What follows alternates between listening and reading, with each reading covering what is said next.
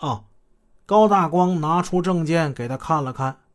我们是市公安局刑警队的，那麻烦问你的事儿，你要如实回答，好吗？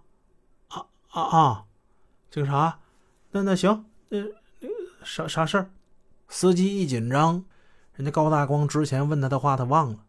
下午四点钟的时候，你去哪儿了？我我在家睡觉呢。我我真是在家睡觉呢。我们是两班倒，我是夜班司机。那这台车白天谁开？白天白天陈宝生开呀，晚上我开，车是我的，我雇的陈宝生。那陈宝生这人家住哪儿？你知道吗？呃，我知道，知道。每天我得把车给他开过去交车嘛。他家在那个北郊营盘，在营盘乡那边。那这么的，今天我们必须得找着他，那得劳驾你送我们一趟了啊！麻烦一下。陈小平很客气。他钻进了豆绿色的波罗乃兹小轿车，然后向营盘乡直奔而去。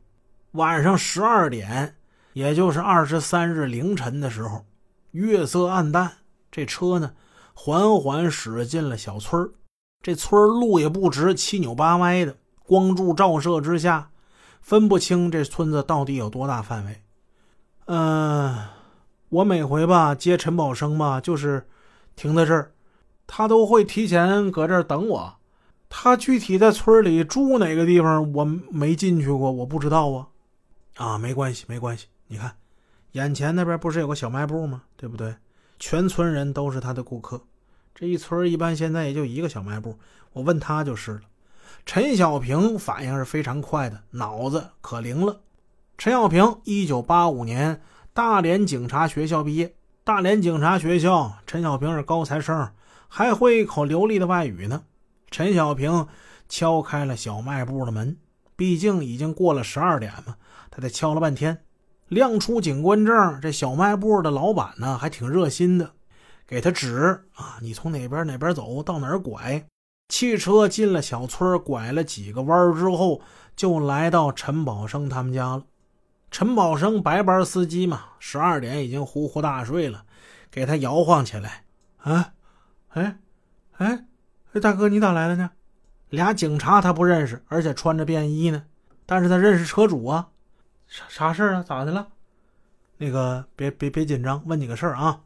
陈宝生是吧？啊，对对对，咋咋咋的了？那个，白天的时候，你是不是拉着两男两女出去了？去哪儿？能不能跟我们说说？陈小平问话就是那么直截了当。这一发问呢，陈宝生一时不知道该如何回答才好，他得思索了老半天。他他们他们去兴城了，那两男两女叫什么名字？嗯，那我可不知道。他们有什么特征呢？我们没没太注意啊。我穿的是啥？你也没注意吗？没记住，我就开车了，我没看这些玩意儿。陈宝生啊，你是不是有什么顾虑啊？你不要有顾虑啊！开出租车拉客是正常的行为啊，但是如果知情不报、有意隐瞒，那你是要负法律责任的。嗯，那俩男的吧，个头跟我差不太多。陈宝生终于说出了一个特点。陈小平看了一眼陈宝生这个头，一米七多一点儿。与那胖司机提供的特征呢是差不多的，那你说说这人头发长啥样？呃，长长啊。陈宝生只说长，他有意说的含糊。但是两个男的都是头发长这一特点，与胖司机提供的也差不太多。那女的呢？那个两个女的个儿都不高，穿什么衣服？那我可记不清了。哎，我看你家这大立柜挺好，什么时候买的呀？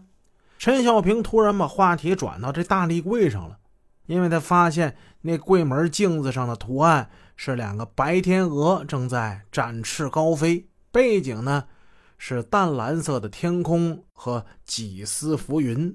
哎哎，我想起来了，那个小子跟一个女的穿的都是天蓝色的衬衫。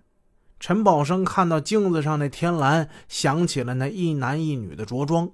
陈小平，嗯，眨巴眨巴眼睛，这与乔大队最近介绍的特征也是一样的。